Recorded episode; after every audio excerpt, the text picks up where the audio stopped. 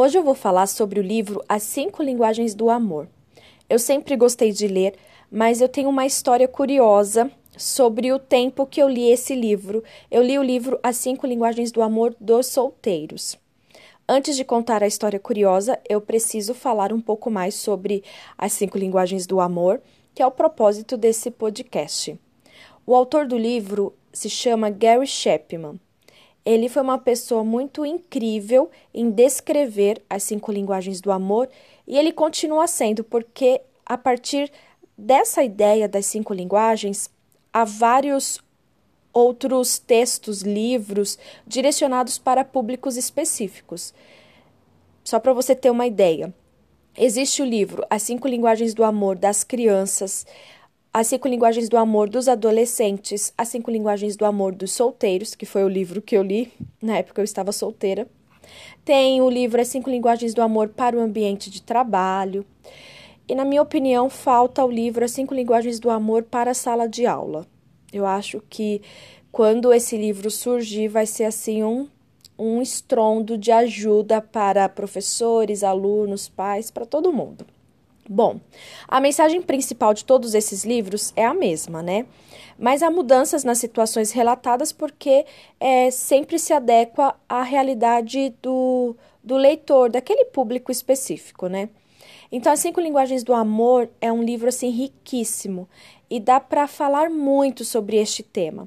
Mas eu vou tratar de uma forma básica, porque acho que quanto maior, né, se você tiver um interesse maior, o bacana é você ler o livro para você conseguir aplicar na sua vida, ter o seu olhar, não ter o meu filtro, e sim o seu filtro, né? O seu olhar.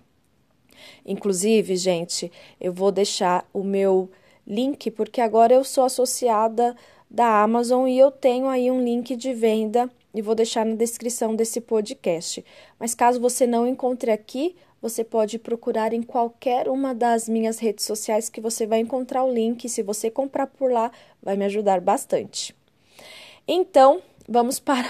Eu vou falar um pouquinho sobre as cinco linguagens do amor, para depois ir para a minha história curiosa. As cinco linguagens consistem em palavras de afirmação, tempo de qualidade, presentes, toque físico e atos de serviço. E no livro há testes para o leitor se autoavaliar.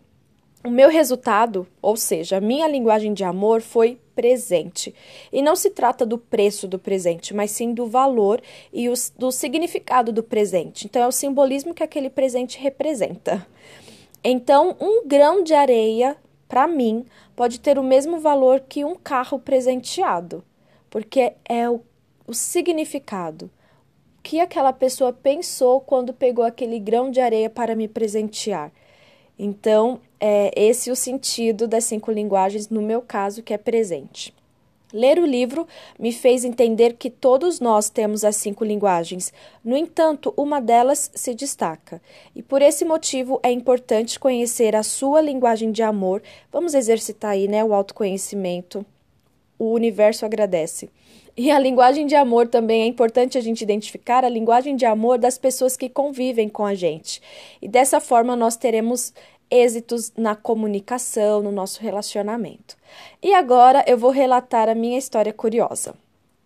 Ah, gente, faz tempo, tá? Então vamos lá. Era 2004, eu estava na faculdade, eu cursava administração. Era sexta-feira à noite e chovia uma garoa muito fina em São Paulo. De repente ouvimos um barulho. Um carro que passava pela Avenida Interlagos bateu na traseira de outro carro. Todos os olhares curiosos ali da sala de aula foram até a janela e direcionaram-se para o local do ocorrido.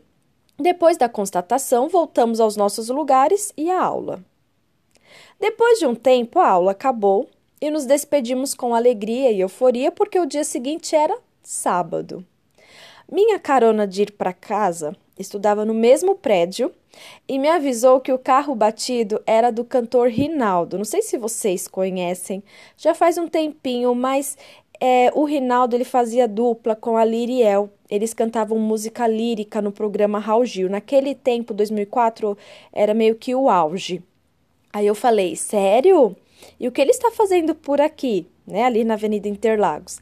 Aí a minha amiga me avisou que ele, quando pequeno, frequentava uma igreja ali na região, então provavelmente era comum ele passar pela Avenida Interlagos. Todavia, minha amiga me desafiou a pedir um autógrafo para ele. A princípio, eu pensei que seria o maior mico eu pedir um autógrafo no momento que o cara está esperando o guincho. Mas eu só não cumpro o desafio que comprometa minha vida eterna. Caso contrário, eu topo. Eu topo sem pensar, só no impulso eu vou. Mas se eu pensar um pouco mais, eu não topo. Bom, nesse dia eu não pensei. Eu fui. Eu não pensei no Rinaldo, eu apenas pensei em mim. Eu confesso que hoje eu sei o quanto eu fui inconveniente. O rapaz, ele estava lá debaixo da chuva com o carro batido e eu apareço toda empolgada com um livro na mão pedindo um autógrafo. Eu tinha deixado o material da faculdade na mão da minha amiga. Eu estava apenas com um livro que eu estava lendo na época. Qual era o livro? As Cinco Linguagens do Amor para Solteiros. E eu pedi para ele autografar o meu livro. Gente, ele foi extremamente simpático. Eu também já cheguei me desculpando, né? E saí me desculpando também. E saí com o autógrafo no livro. Hoje eu me sinto até um pouco envergonhada do que eu fiz.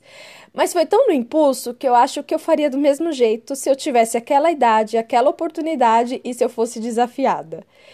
Então, o melhor de tudo é que naquele tempo eu não tinha celular e muito menos uma câmera na mão, porque eu poderia ter pedido uma foto no lugar de um autógrafo. Então valeu mais o autógrafo, eu acho, né? Agora, uma coisa que eu preciso deixar aí na observação. Eu sempre achei que livro bom é livro lido. Então eu emprestei para alguém, que eu nem sei quem, mas eu nunca mais vi o livro e com isso meu autógrafo também foi. Mas está lá registrada a assinatura do Rinaldo no meu livro As Cinco Linguagens do Amor dos Solteiros.